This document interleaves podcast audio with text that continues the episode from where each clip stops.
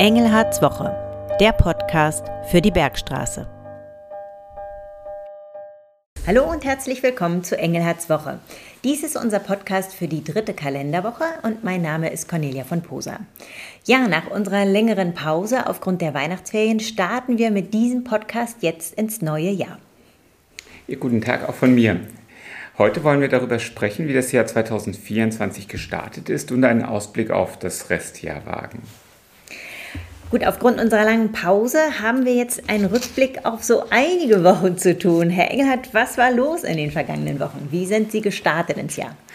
Privat bin ich schön gestartet, ähm, Skiurlaub, das äh, ist meins, also ich liebe die Berge und ich liebe diese Winter- und Skizeit und heute erleben wir die Winterzeit auch noch hier in der Region und am Wochenende wird der eine oder andere in Odenwald fahren, denke ich mal, um Schlitten zu fahren.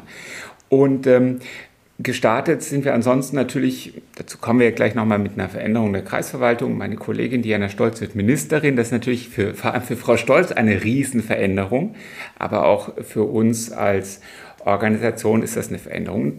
Die meisten Themen sind noch so wie vor dem Jahreswechsel. Was vielleicht ganz besonders war am Start, ich wollte, das war eine Idee aus einem Gespräch mit der ähm, Geburts- und Familienstation im Kreiskrankenhaus. Ich wollte das Neujahrsbaby begrüßen, hatte mir einen festen Termin im Kalender eingetragen am ersten Tag. Hatte auch noch zu meiner Familie gesagt, wir können jetzt nicht dort, wo wir Silvester feiern, übernachten, weil am nächsten Tag muss ich mittags im Kreiskrankenhaus sein. Und dann war gar kein Neujahrsbaby geboren. Deswegen war ich erst am nächsten Tag im Kreiskrankenhaus. Das heißt, das Neujahrsbaby des Jahres 2024 war ein Neujahrsnachtbaby am 1. Januar spätabends. Das ist so ein bisschen zum Jahreswechsel. Wunderbar. Auf eine Sache, äh, die jetzt im Januar schon gelaufen ist, möchte ich aber noch eingehen. Und zwar gab es die Proteste der Landwirte auch hier bei uns, unter anderem eine Demonstration in Heppenheim. Doch was da zum Teil auf den Plakaten zu lesen war, hatte wenig mit den eigentlichen Themen der Bauern zu tun. Mögen Sie darauf ein bisschen genauer eingehen? Ja. als Landrat und Jurist, muss ich sagen.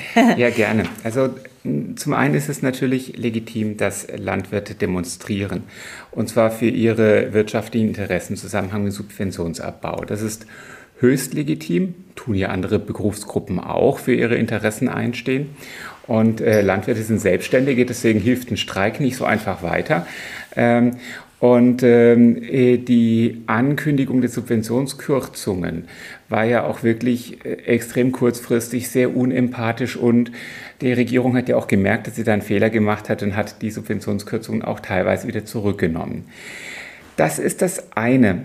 Das andere ist, dass äh, wir tatsächlich beobachten können, dass auch das ist vielleicht normal, dass verschiedenste politische Interessensgruppen versuchen, diese Proteste für ihre Zwecke zu instrumentalisieren. Ähm, jetzt erleben wir aber vor allem, dass radikale Gruppen, und zwar radikale Gruppen aus dem rechten Spektrum, das versuchen. Hier im Kreis war es so, es gab hier Teile dieser Protestfahrt nach Wiesbaden und Proteste der Bauern, die tatsächlich von Bauernorganisationen veranlasst waren. Aber es gab auch hier in Heppenheim eine Protestfachtdemonstration, die hatte gar nichts mit der Landwirtschaft zu tun, schon von der Anmeldung her. Denn äh, die Anmeldung, die kam aus dem rechten politischen Spektrum. Also es waren AfD-Vertreter, die diese Demonstration äh, hier angemeldet haben. Und ähm, so war dann auch das äh, ein Stück weit die ich nenne es jetzt mal die Zusammensetzung der Protestierer. Da waren sicherlich einige dabei, die sich einfach nur aus Solidarität mit den Bauern engagiert haben. Äh, nicht jeder weiß ja auch gleich, wer so eine Demonstration anmeldet und wer dahinter steckt. Aber es gab eben äh, relativ schräge ähm, äh, Transparente unter anderem bis dahin, dass jemand äh, ein Transparent getragen hat, Chemtrails sind keine Klimakrise. Das ist ja ein bisschen etwas aus diesem äh, Spektrum der Verschwörungstheoretiker, die meinen, die Flugzeuge würden nicht Chemikalien sprühen. Und ähm, äh, das äh, und dann ging es um Zuwanderung. Also erkennbar wurde diese Demonstration hier in Heppenheim instrumentalisiert. Und ähm, das geht teilweise in den Inhalten über das auch, ähm, gerade wenn es um Volksverhetzung geht, über die zulässigen Inhalte von solchen Demonstrationen hinaus. Was mir aber in dem Zusammenhang noch mehr Sorgen macht, ist die äh, zum Teil äh, im Hintergrund stattfindende dramatische Radikalisierung auch von Parteien. Ähm, wir haben ja mitbekommen, dass es dieses in Anführungszeichen Geheimtreffen gab, bei dem dann solche Begriffe wie Remigration aufgetaucht sind, bei dem es um einen Plan ging, ähm, im großen Stil Migranten wieder aus Deutschland rauszuführen, und zwar auch welche, die bereits deutsche Staatsbürger sind. Und ähm, da müssen wir uns schon Gedanken machen, wie können wir zum einen ähm, politisch und rechtlich gegen solche ähm, ja, Gruppen vorgehen, die solche Pläne schmieden. Aber vor allem meiner Ansicht nach, wie können wir als Zivilgesellschaft dagegen vorgehen? Denn ich bin zum Beispiel einer, der äh, das ein mögliches Verbot der AfD, es wird ja diskutiert, auch aufgrund der Verfassungsschutzergebnisse in neuen Bundesländern. Aber das ähm, sehe ich sehr skeptisch. Ich halte es für den falschen Weg, denn die Menschen, die sich politisch durch die AfD angesprochen fühlen, die werden ja ihre politische Position nicht verändern, wenn die Organisation verboten wird, sondern die suchen für ihre politische Meinung ein neues Ventil. Sondern meiner Ansicht nach muss man sich mehr mit dieser politischen Meinung auseinandersetzen und, äh, und äh, zum einen den Menschen erklären, wieso vielleicht manches so ist, wie es ist und warum so die eine oder andere Antwort aus dem rechtsradikalen Lager eine billige oder eine vermeintliche Antwort ist. Und ähm, äh, zum Zweiten müssen wir, glaube ich, aber auch als Gesellschaft zeigen, dass wir bestimmte Gedanken überhaupt nicht in unserer Gesellschaft tolerieren. Und sollten wir das auch in einer Art Gegendemonstration machen? Na, die Frage ist, wie die Gegendemonstration läuft. Ob die Gegendemonstration dann auch wieder sehr polarisierend ist. Ich glaube, wir brauchen nicht äh, zwei Pole in unserer Gesellschaft, zwischen denen dann sehr viel zerrieben wird, sondern wir brauchen eine breite gemeinsame Position der Gesellschaft. Und ähm, äh, ich bin, finde, jeder kann auch schon eine Diskussion dazu beitragen. Also eine Frage, wie er mit anderen über Probleme redet. Also trage ich zur Polarisierung bei oder trage ich dazu bei, Dinge zu versachlichen?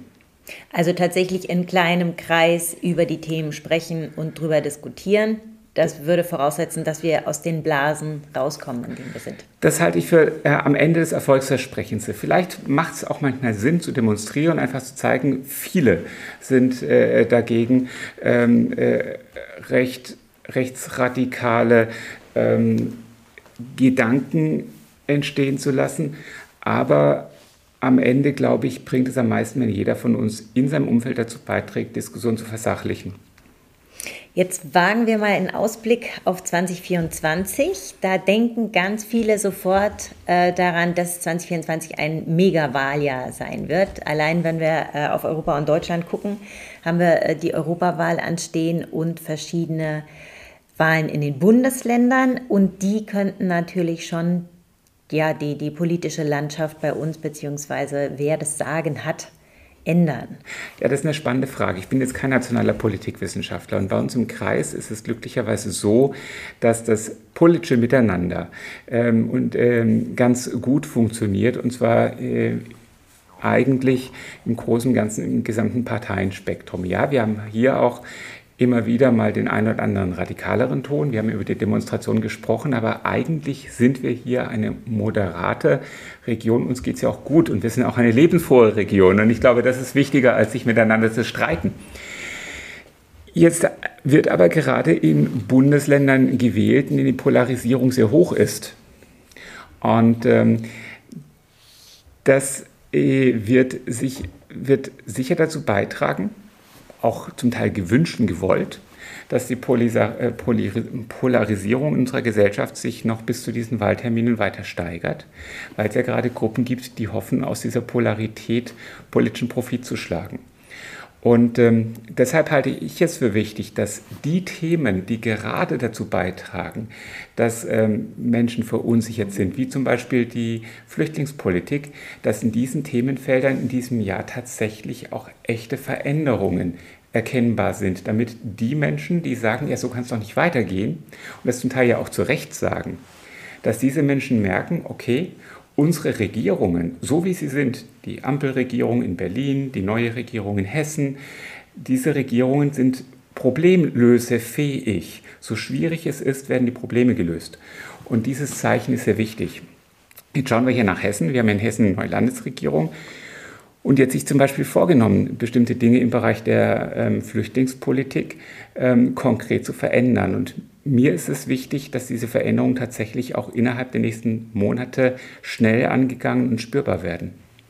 Kurze Randnotiz noch. Natürlich ist es auch in Hessen so gewesen, dass die AfD zweitstärkste Kraft geworden ist. Aber Gott sei Dank konnte ohne Beteiligung der AfD noch eine Mehrheit gefunden werden. Ja, und gerade in Hessen, ähm, und das habe ich jetzt genauer verfolgt, weil ich ja eben hier in Hessen auch Politik mache.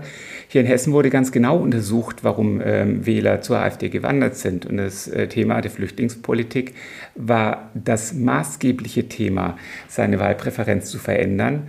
Und ähm, äh, genau deshalb ist ja so wichtig, dass hier Problemlösungen auch spürbar erfolgen. Machen wir vielleicht hier nochmal einen kurzen Einschub. Wenn Sie Fragen haben zur Flüchtlingsthematik, was sich auch ändern wird, ganz konkret, dann schreiben Sie uns diese gerne. Dann können wir das Thema gerne nochmal aufnehmen hier. Mhm. Gut, dann kommen wir zur Kreisverwaltung. Sie haben es ja eben schon angedeutet, da stehen einige Veränderungen an, aufgrund dessen, dass die erste Kreisbeigeordnete Diana Stolz als Ministerin nach Wiesbaden wechselt. Genau. Also um es platt zu sagen, wir sind jetzt eine Männerwirtschaft.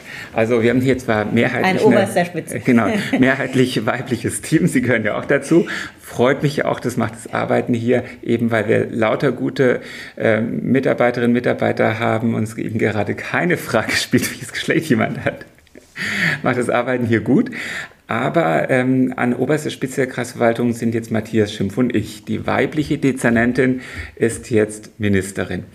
Und ähm, äh, mein, meine Verantwortung als Landrat ist es, die Aufgaben zu verteilen und deshalb habe ich die Aufgaben neu verteilt. Das gilt ab heute. Das heißt, die Dinge, für die Frau Stolz zuständig war, die wurden jetzt zwischen Matthias Schimpf und mir aufgeteilt. Zum Beispiel das Thema Gesundheitsversorgung. Das ist ähm, ein wichtiger Bereich, bei dem ich schon involviert war immer wieder. Für das bin jetzt ich zuständig. Das war bisher die Frau Stolz. Für das Jugendamt ist zum Beispiel jetzt der Matthias Schimpf zuständig. Für das Shopcenter ich. Und so gab es einige Themenbereiche, die ich jetzt neu aufgeteilt habe. Aber das Ganze ist, wenn ich es richtig weiß, eine Zwischenlösung nur. Genau, denn natürlich wollen wir die Stelle des oder der ersten Kreisbeigeordneten neu besetzen und äh, werden das formale Verfahren dafür im Verlauf des Februar anstoßen. Und ähm, das dauert ein paar Monate. Das ist eben sehr formal. Da erfolgt dann auch eine Wahl im Kreistag. Und ähm, bis das so alles umgesetzt ist, gibt es eben jetzt äh, Zwischenlösungen und die Zwischenlösung habe ich gerade skizziert. Also schlussendlich stellen die Parteien die Kandidaten und die Kreistagsmitglieder wählen.